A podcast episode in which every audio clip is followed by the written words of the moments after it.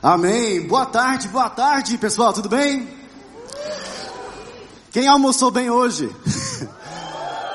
Pessoal, eu estou muito feliz que finalmente eu tenho essa honra de estar com vocês. Né, eu sou muito fã de vocês. Eu realmente admiro demais os seus pastores. Eu estive agora recentemente com o pastor Michel é, no Egito. Nós entramos em alguma, é, alguns pirâmides junto lá, é, lá com o pastor Elias Dantas também, que esteve aqui ontem, né? E realmente foi um privilégio. E eu admiro muito o trabalho de vocês. Vocês são uma inspiração para a gente. Então, muito obrigado por nos receber, Pastor Lucas também, todos os pastores aqui. Realmente, eu sou muito fã de vocês. E é, eu queria contar para vocês algumas histórias hoje. É, eu não ia falar sobre isso, mas eu senti que é para falar um pouco mais sobre isso. É, quem aqui já viajou fora do estado? Aqui, quem já viajou fora do estado? Uau, muita gente. Quem já viajou fora do país? Uau, muita gente. Quem já, já viajou fora do planeta? Realmente, é muita gente. Vocês ah, já estão ouvindo algumas mãos aí, né? Adolescente, é isso aí. Mas, muito legal. É, eu também eu amo viajar. Mas eu acredito que Deus tem algo muito especial aonde Deus já te plantou. Tem muita gente que pensa: "Ah, se um dia Deus me mandar para outro lugar, aí lá eu vou servir a Deus".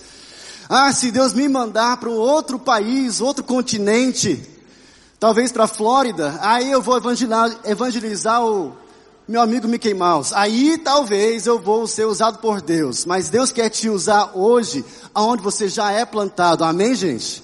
Ele quer te usar em Curitiba para você realmente revolucionar a sua faculdade, o seu colégio, o seu trabalho. Ele já quer te usar hoje.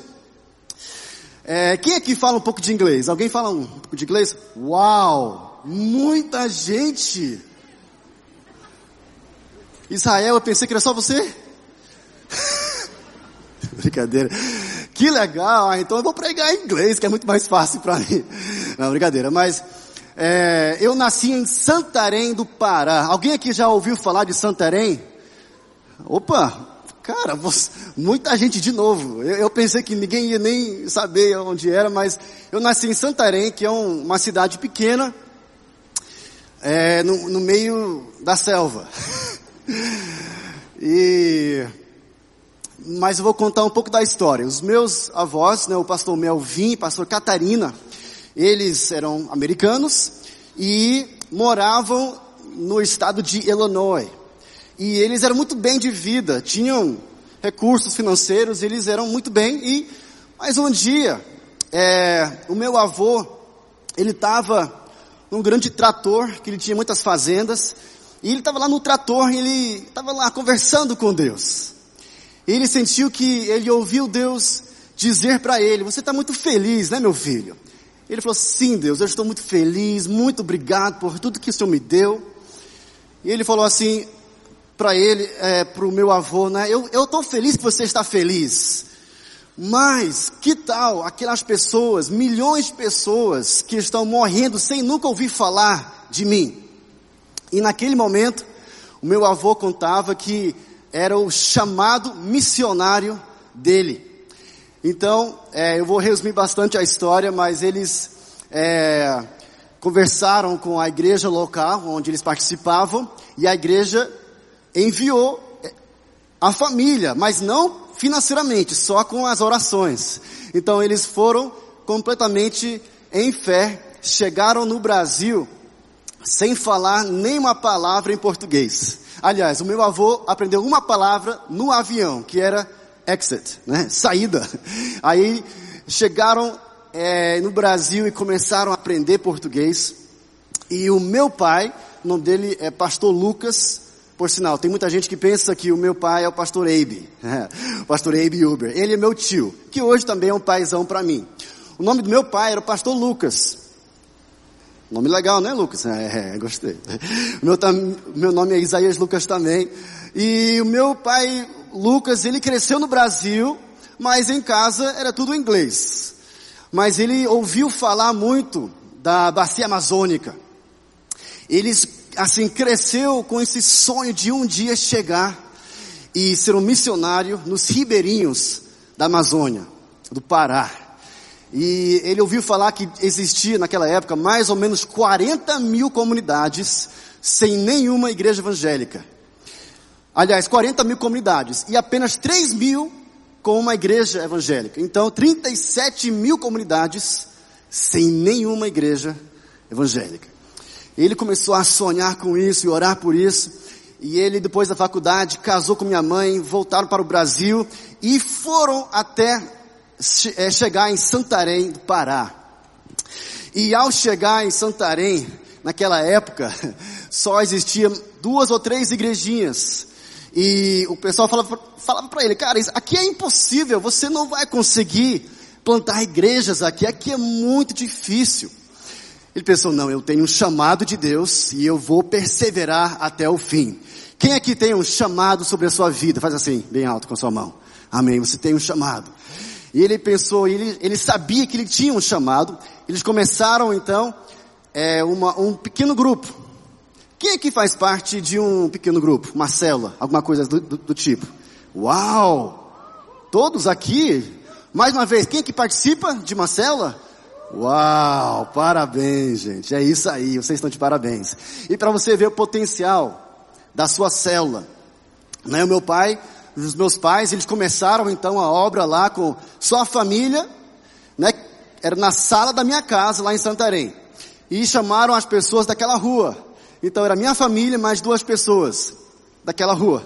Aí na outra semana, né, mais pessoas e tal, eles foram crescendo, multiplicaram, e aí aquelas duas também cresceram e multiplicaram, até chegar ao ponto que a, hoje, a Paz Church, lá em Santarém, tem mais de 45 mil membros, mas começou na sala da minha casa.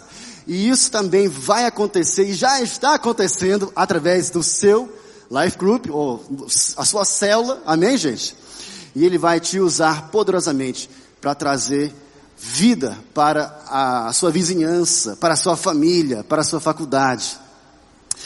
Mas o meu pai, ele não sonhava somente com a cidade, ele sonhava com os ribeirinhos. Hoje à noite, eu vou passar um outro vídeo mostrando algumas aventuras, mas o meu pai também era muito aventureiro. Ele amava é, chegar até onde ninguém conseguia chegar para levar o evangelho. Então, lá, para quem já foi lá, para Santarém, você sabe que lá tem muita água, né? O rio Amazonas, o rio Tapajós, é muita água e não tem estradas boas. Então, o meio de transporte é barco. Quem que já andou de barco aqui? Uau! Quem já morou num barco? Alguém? Agora é mais difícil. Alguém? Acho que ninguém. Opa, lá atrás eu vi alguém que já morou num barco. Mais alguém? Opa, outra pessoa aqui. Duas Mas vocês já, já viram um barco, né? Você já sabe o que, que é, né? Mas a gente morou num barco. Meu pai, ele começou então a aprender como construir barcos. Ele construiu um barco e a gente foi morar nesse barco. E eu nasci em Santarém e eu cresci vivendo, morando num barco. É, a gente subia e descia os rios para alcançar os, os ribeirinhos e a gente saía numa nova comunidade para pregar o evangelho, plantar uma igreja, levantar líderes locais e aí saímos para plantar outra igreja. E assim que foi a minha vida. E eu lembro que a gente chegava na, nas comunidades pescando para poder comer e era muita, assim, para algumas pessoas eles, eles falariam que era uma vida muito difícil. Mas os meus pais, eles falavam para a gente, né? Eu sou o caçula de quatro. Eles falavam assim, Isaías, e os outros, Isaías, é muito, é uma honra, é um privilégio a gente poder morar num barco aqui na bacia amazônica. E para quem já foi lá, você sabe que a vida lá não é muito fácil. É muito quente, é muito quente. Mas a gente brinca que é tão quente que o urubu voa com uma asa só. E a outra asa fica se abanando, que é muito quente, gente. Mas é assim, é, é assustador. Outra dificuldade é o perigo principal lá não são as onças, as cobras, mas são mosquito. Vocês já viram isso, mosquito aqui? Aqui nem, nem tem quase. Eu sei que tem, mas nada comparado com a Amazônia, nada. Você pensa que você, não, lá é horrível, gente. Você, é, são, lá não são mosquitinhos, são mosquitos, assim. Você pensa que é urubu, mas é mosquito, gente. É, é uma coisa, são demônios da Amazônia, é, é horrível.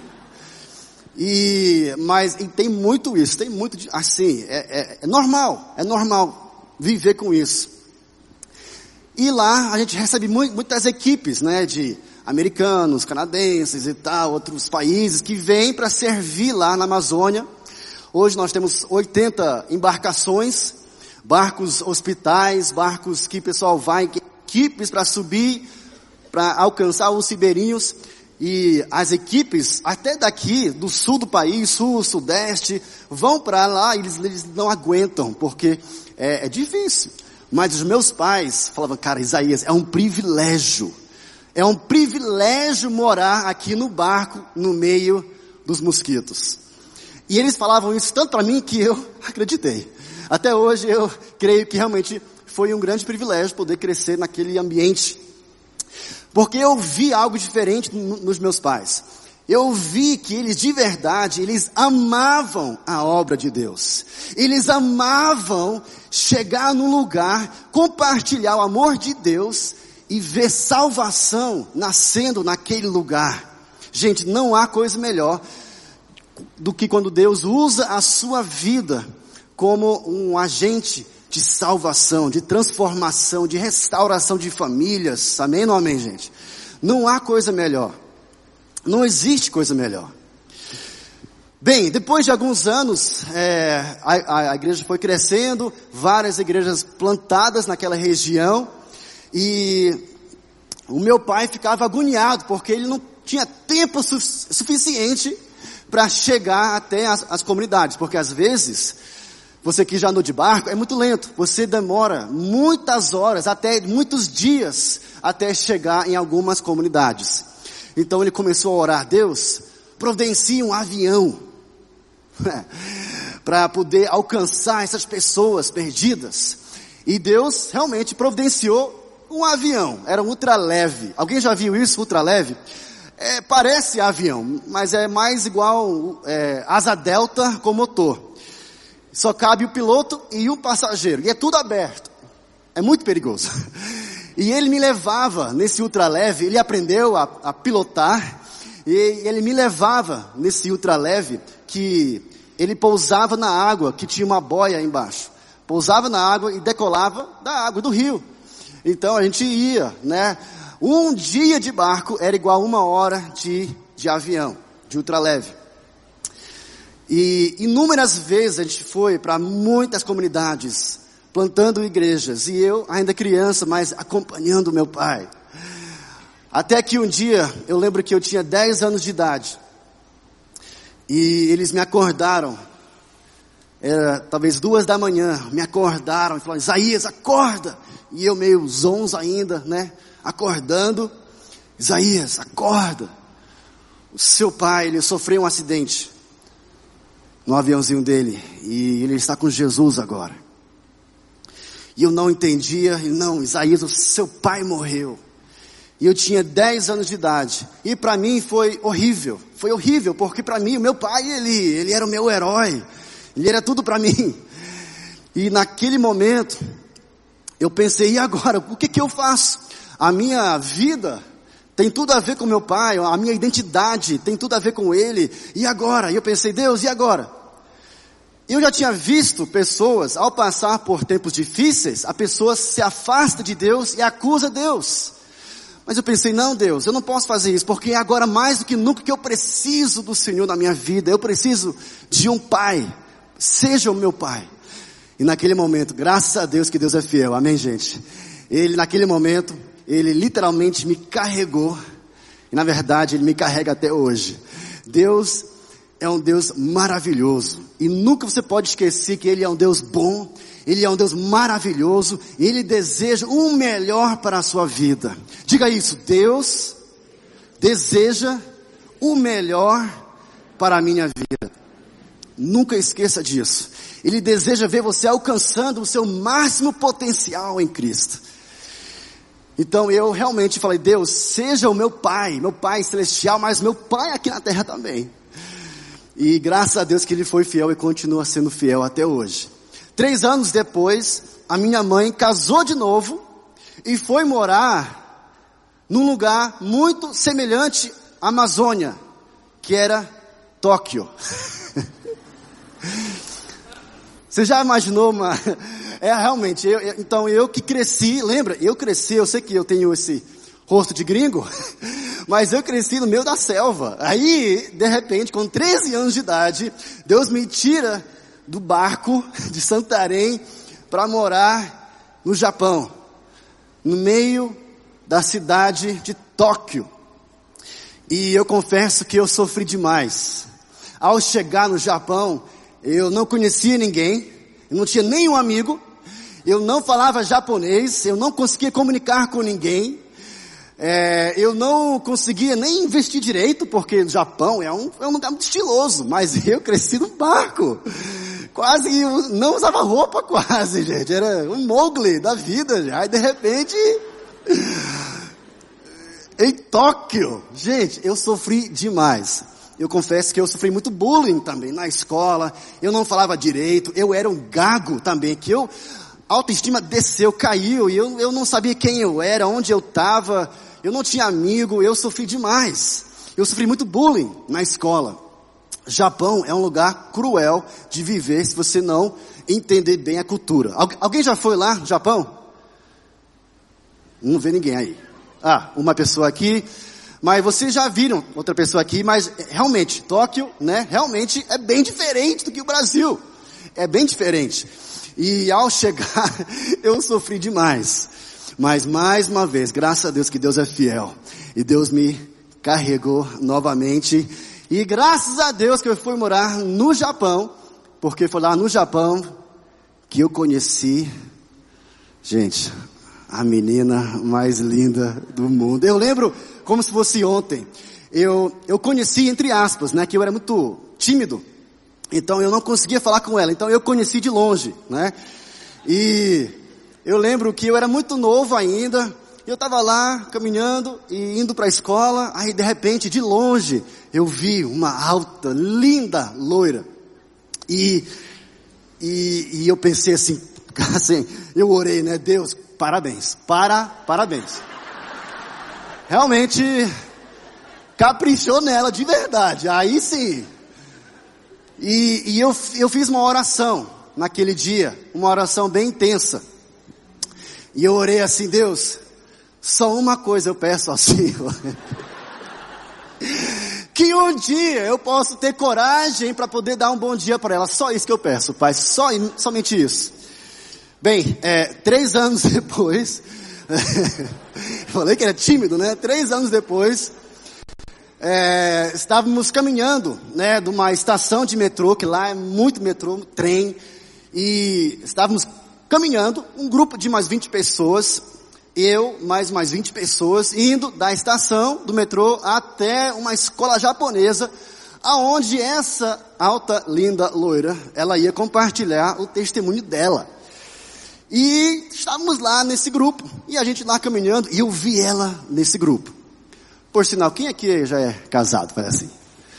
Agora cadê os solteiros? Cadê os solteiros aí, gente? Uh! aquela gritaria de desespero. Alguém olha para mim.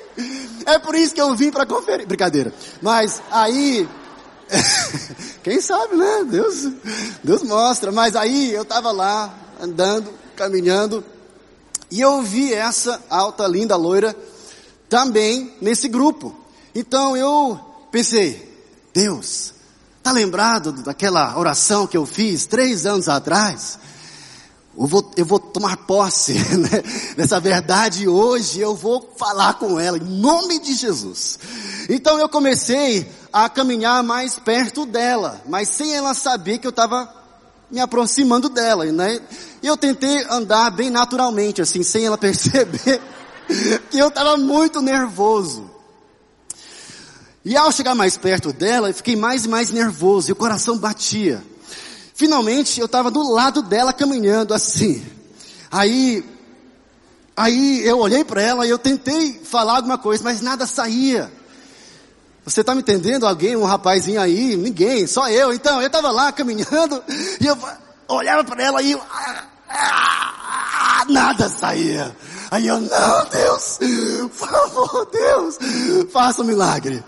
Aí, mais uma vez, eu sou ousado em nome de Jesus, eu sou um leão. Aí, né, olhei para ela de novo. é, hoje eu tô rindo, né, mas aí, olhei para ela de novo, aí eu dei aquele, oi, sabe aquela quebrada que a voz dá quando você é adolescente, né? Oi! Aí, Aí ela lá, concentrada, talvez pensando no testemunho e tal, olhou para mim, aí ela, oi. Aí eu, ai, e agora? Eu, eu não sei o que falar, eu não sei, eu não imaginava que isso realmente ia acontecer. Aí, aí eu perguntei o nome dela, né, fingindo que eu não sabia mas eu confesso que eu já sabia muito bem. E eu perguntei assim, ah, qual é o seu nome? E ela, ela respondeu, ah, eu sou Nicole. Aí eu, ah, que legal, né? Como se fosse a primeira vez que eu tinha ouvido e tal. Aí, aconteceu um milagre. Nunca mais vou duvidar. Deus existe, gente. De verdade. Olha só. Eu estava lá caminhando e eu já ia responder para ela o meu nome, né? Mas antes de eu responder, ela olhou para mim e falou assim: Ah, você é o Isaías, né? Eu falei, não acredito. Deus existe de verdade. Nunca mais duvidei. Mas a gente foi conversando e tal sobre missões, porque ela também é filha de missionários e tal. Ela cresceu no Japão, ela é americana, mas ela é, nasceu na América, mas cresceu no Japão. E a gente foi conversando e tal sobre missões, e eu falei do Brasil, o povo mais lindo, né, do mundo. E ela falava dos japoneses e tal. E a gente chegou lá, é, e ela pediu emprestado o meu celular, que ela não tinha ainda. Aí eu falei, meu, claro, claro, né? Pode ficar, é presente, eu nem quero mais, pode. E ela pegou o celular, ela ligou pro pai dela, sim pai, chegamos em paz, tudo tranquilo. Beleza. Aí ela me deu de volta o meu celular, né? E eu recebi assim, não acredito. Eu não acredito. A Nicole usou o meu celular. Eu nunca mais vou lavar esse negócio. Brincadeira. Quem é que lava o celular? Mas, enfim, para resumir. para resumir bastante, é, depois da, do ensino médio, do high school no Japão, viajei, fiz Jokun no Havaí, ela também viajou, foi para a Indonésia. Ela sempre quis ser missionária, enfermeira. Então ela foi para a Indonésia, no meio da selva, trabalhar como enfermeira. Aí ela voltou, fez faculdade. Eu também voltei, eu fiz faculdade.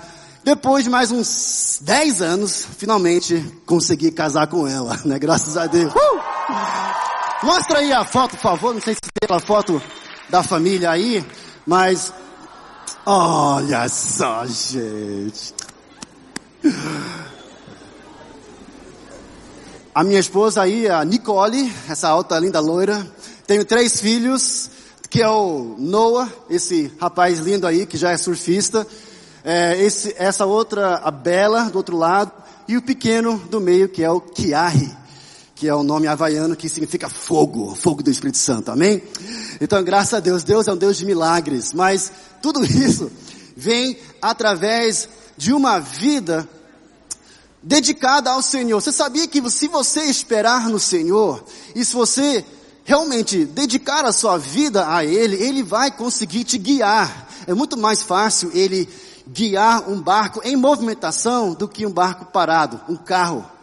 Talvez é melhor usar um carro aqui, né? Mas é muito mais fácil Deus guiar um carro que já está em movimento. Então, você está realmente buscando a vontade de Deus para a sua vida, Ele vai conseguir te guiar se você pedir a ajuda dEle. Não importa o país, não importa a sua cidade, a sua família, não importa essas coisas, mas Deus ele quer realmente o melhor de Deus para a sua vida. Então eu quero te encorajar hoje à noite a você viver uma vida all in. Diga isso, all in. Abra sua Bíblia, por favor, para Colossenses 3:23.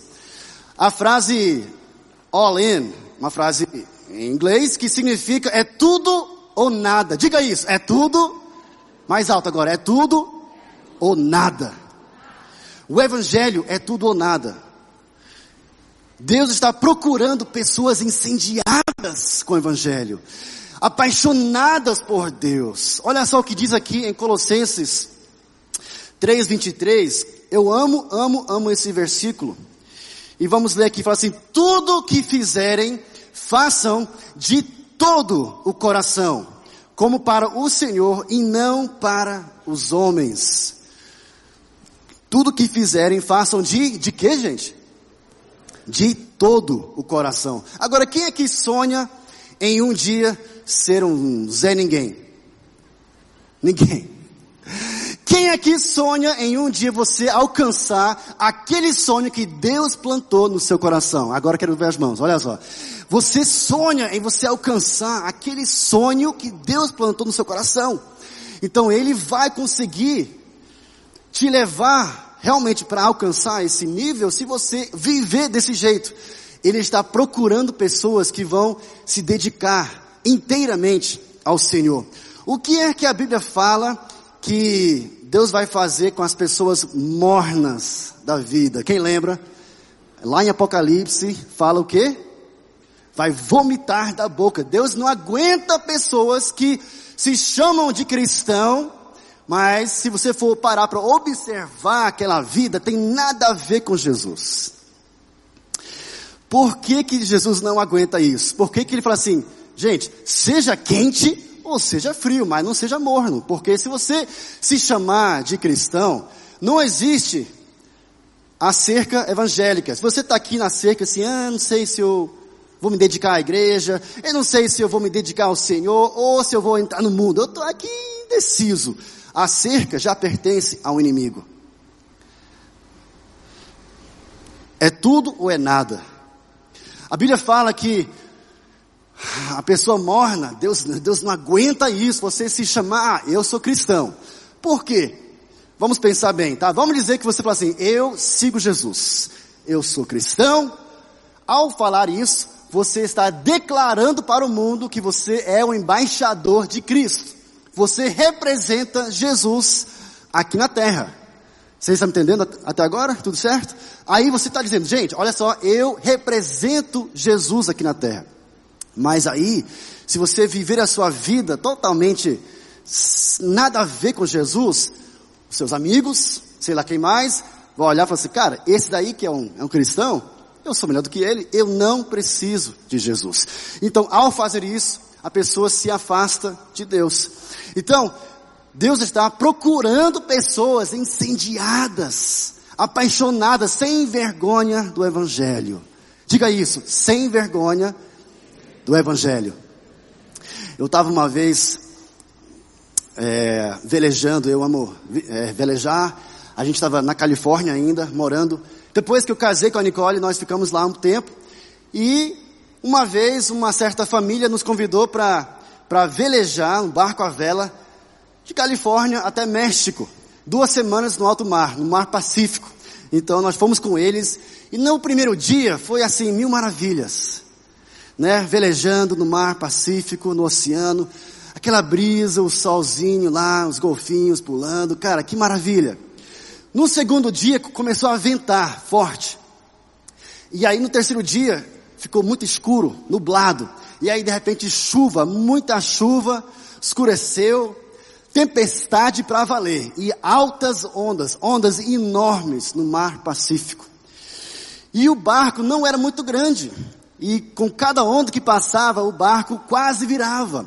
O a onda vinha e, e voltava assim.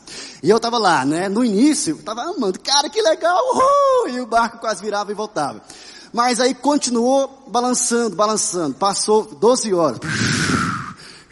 24 horas, não parava.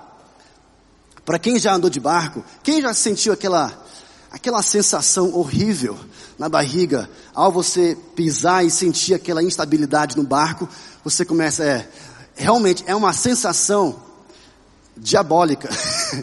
é uma sensação de, de, de enjoo. É náusea. É, é horrível. E eu comecei então a sentir aquela náusea. E o barco lá, balançando. E eu pensei, cara, não vou aguentar mais. E de repente, ai, não vai dar certo. Então eu entrei lá dentro do barco para poder descansar um pouco, para ver se passava essa sensação horrível. E só fez piorar. Lá embarco, naquela cama, batia num lado, pá, no outro lado. Aí de repente pensei, cara, não vou aguentar mais. Eu pulei, saí do barco, pulei lá fora. Eu estava com tanta náusea na barriga que eu pulei lá fora na chuva lá no lado do barco e eu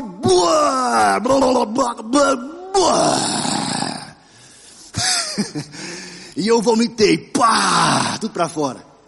E eu lá, né, no meio daquela chuva e vomitando, pá, que coisa horrível. E eu vomitei, vomitei até sair até assim um fígado. Eu, ei, peraí, peraí, não. Mas eu, mas cara, eu vomitei demais.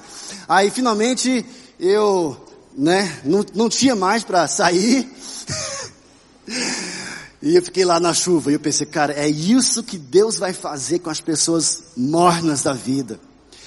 Deus não aguenta a pessoa morna, Ele deseja ver a igreja incendiada. Amém ou amém, gente? Ele deseja ver você vivendo uma vida incendiada, apaixonada por Deus. Outro detalhe, não deixe para amanhã o que você pode fazer hoje. Hoje, hoje é o dia. Não deixe, não. Quando eu me formar da faculdade, aí sim eu vou viver uma vida incendiada por Deus. Não, depois que eu casar, aí sim eu vou viver aquela vida que Deus tem para mim. Ah, depois, não, para, para com isso. Comece hoje. Comece hoje. Não deixe para amanhã, não fique adiando aquele processo, aquela decisão importante. Eu tinha um amigo que eu, eu morei seis anos em Fortaleza. Alguém de lá aqui, Fortaleza? Opa, aí. Eu morei seis anos no Ceará, em Fortaleza, e eu, eu fazia muito voo livre, de parapente. E o homem que me é, ensinou a, a, a, voar de parapente, ele era muito jovem ainda, e, e eu chamava ele, ele não era evangélico, não era cristão, ele não conhecia Jesus. Cara, Jamil, Jamil Salles, o nome dele. Jamil, venha para minha célula, cara, você vai gostar. Venha para minha igreja e tal, você vai amar, cara e tal. E eu falava de Jesus para ele. E ele falou assim, cara, Isaías, um dia eu vou entregar minha vida para Jesus, inteiramente, mas ainda não. Sabe por quê? Assim, tem tem muitas mulheres, entendeu? Aí tal. Ele falava da vida dele. Não, tudo bem, mas cara, faça a decisão agora. E ele, não, um dia eu vou. Um dia, um dia, um dia eu vou. Sempre adiando. Um tempo passou e eu vi no jornal que ele era muito bem conhecido. Eu vi no jornal que Jamil Salles, jovem, jovem ainda, ele estava voando, ele caiu de cabeça e ele morreu instantaneamente. Você sabe qual foi o impacto dele neste mundo? Nem eu.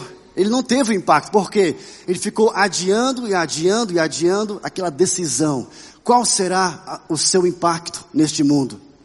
Qual será o seu impacto na sua família? Qual será o seu impacto na universidade, no seu colégio, onde você trabalha? Você está impactando ou você é um agente escondido, 007? Ninguém nem sabe que você é seguidor de Jesus. Qual é o seu impacto neste mundo? Temos que tomar uma decisão imediata e não adiar. Não seja aquela pessoa sempre acomodada. Mas gente, seja incomodado com a acomodação. Diga isso. Seja incomodado com a acomodação. Mas eu já declaro que você é uma pessoa determinada. Amém? Você é uma pessoa que já é apaixonada por Deus. vire para alguém e fale assim: Você é uma ameaça para o inferno. Amém? Gente, é sério esse negócio. E o segredo é o foco. É o foco. Você não vai conseguir impedir uma pessoa verdadeiramente focada.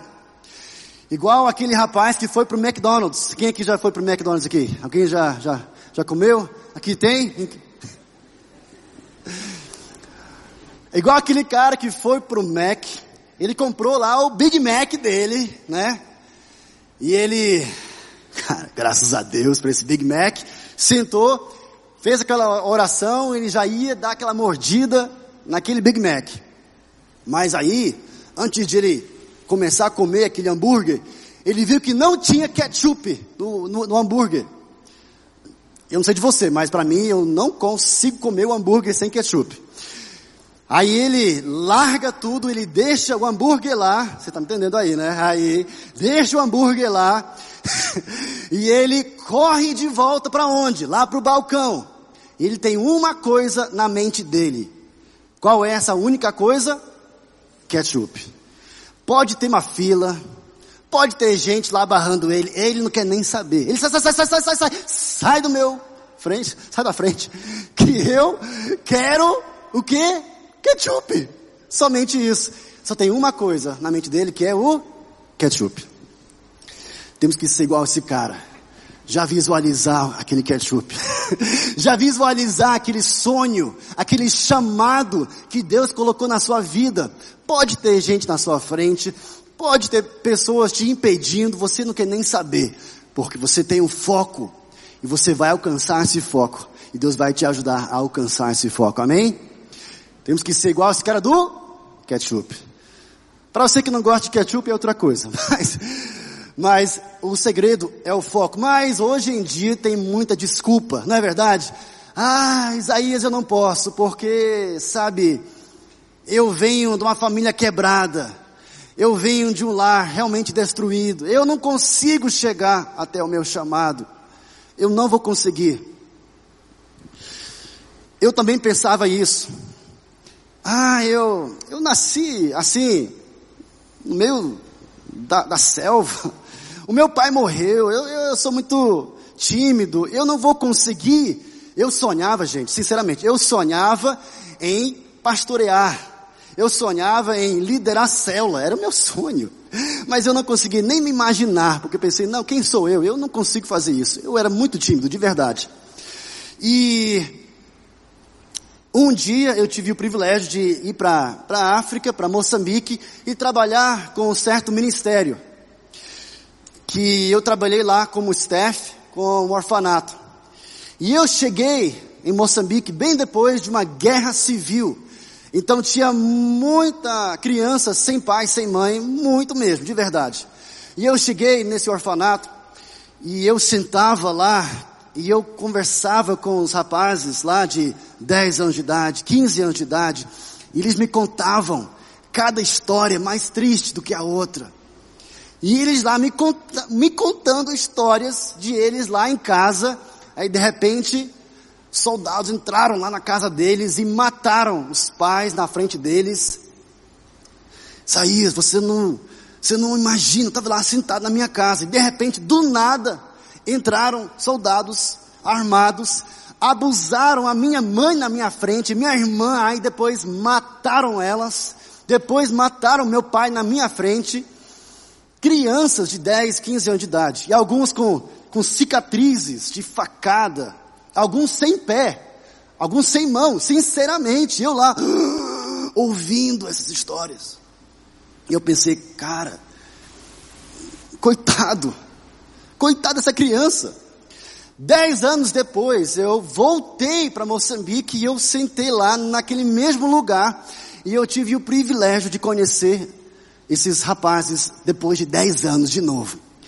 E eu vi, gente, olha só, depois de uns dez anos, esses, essas crianças de 10, 15, hoje com 20, 25, hoje eles são alguns dos pastores das maiores igrejas em Moçambique.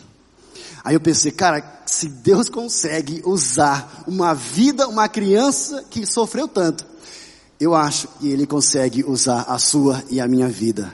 O que, que você acha? Você acha que Ele consegue usar a sua vida? Ele consegue.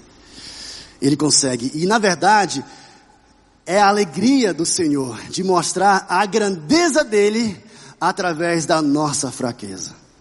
O quanto mais você pensa, eu não consigo, o quanto mais ele pensa, aí sim, agora eu vou conseguir usar essa menina, esse menino, porque sozinho realmente você não vai conseguir, mas com Deus você vai conseguir. Então temos que ser ousados de sonhar com coisas grandes. Amém, gente? Eu amo essa igreja porque vocês sonham com coisas grandes. A semana do avivamento, pessoal, é uma coisa que está impactando o mundo inteiro. Temos que sonhar com coisas grandes. Deus, Ele deseja mostrar a força dEle através da sua fraqueza. Amém? Eu queria chamar a banda aqui para subir, que eu quero terminar com essa, essa passagem aqui. Se você puder abrir a sua Bíblia ou me acompanhar em Atos 5,14. Olha só, o resultado da obediência no meio da pressão. Olha só, em Atos 5,14, fala assim: em número cada vez maior, homens e mulheres. Isso fala de Pedro, tá? Imagine o Pedro numa perseguição os líderes falando, cara, se você pregar, nós vamos te matar, você e a sua família. Olha só, em número cada vez maior, homens e mulheres criam no Senhor e lhes eram acrescentados, de modo que o povo também levava os doentes às ruas e os colocava em camas e macas, para que pelo menos a sombra de Pedro se projetasse sobre alguns enquanto ele passava. Olha só, afluíam também multidões das cidades próximas a Jerusalém, trazendo seus doentes e os que eram atormentados por espíritos imundos, e todos eram curados. Diga isso, todos eram curados.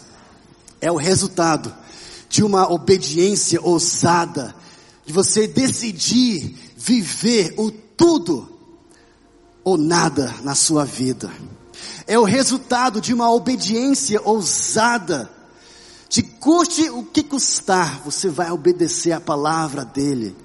Custe o que custar, você vai ser fiel ao chamado de Deus sobre a sua vida. E hoje eu quero orar por você, que você está aqui, e você fala assim, Isaías, eu confesso que eu sei que Deus tem algo muito grande para a minha vida. Isso eu sei. Eu sei que Deus tem um chamado e um plano especial, específico sobre a minha vida. Eu sei disso. Mas eu confesso que eu não tenho vivido o tudo, o all in, o tudo ou nada em respeito ao evangelho. Eu confesso que eu desejo isso. Se você está aqui, fique em pé, por favor. Fique em pé. Eu quero orar por você hoje à noite. E eu quero, na verdade, fazer o seguinte. Eu quero chamar, é, se pode me, me, me, ajudar aqui, o Steph, para fi, ficar bem aqui. É, e nós vamos orar por você hoje à noite, hoje à tarde, tá? Fique bem aqui, de frente para cá, para lá, aliás. E enquanto nós estamos cantando essa música, se você está aqui hoje à tarde e você fala assim, eu sei. Feche seus olhos, feche seus olhos. Não deixe nada te distrair nesse momento. Feche seus olhos. Se você está aqui hoje à tarde e você falar assim, Isaías, eu sei que Deus tem algo muito especial para minha vida. Ele tem um plano específico para mim, mas eu confesso que eu não tenho vivido de acordo com esse plano. Talvez eu estou tentando, mas não conseguindo. E você está aqui hoje à tarde você fala assim, Isaías, eu quero viver uma vida ousada. Eu quero decidir hoje. Eu já sou crente, eu já creio em Jesus. Mas eu confesso que eu preciso viver uma vida incendiada. Eu preciso viver uma vida ousada, corajosa, sem limites, sem impedimentos, uma igreja, uma, uma vida focada. Isso que eu preciso. E eu quero oração hoje à noite. Então, enquanto estamos cantando, Sai do seu lugar, venha para cá que queremos orar por você. E queremos declarar ousadia sobre a sua vida. Queremos declarar é, entendimento, estratégias novas. Queremos declarar realmente coragem do Senhor sobre a sua vida. Que você possa viver uma vida radical para Jesus. Antes de você sair desse lugar, deixa eu orar por você. Pai, muito obrigado por hoje à tarde. Senhor, nesse momento, eu peço que o Senhor possa tocar no coração de cada um que está aqui. Toque, Pai, no coração de cada jovem, cada adolescente, cada adulto que está aqui. Toque no coração, Pai, que nós queremos sair daqui diferentes. Não é só mais uma conferência, não é só mais um evento, não. Queremos fazer algo radical, porque o Senhor é um Deus radical. Queremos viver tudo ou nada, queremos viver uma vida incendiada, quente.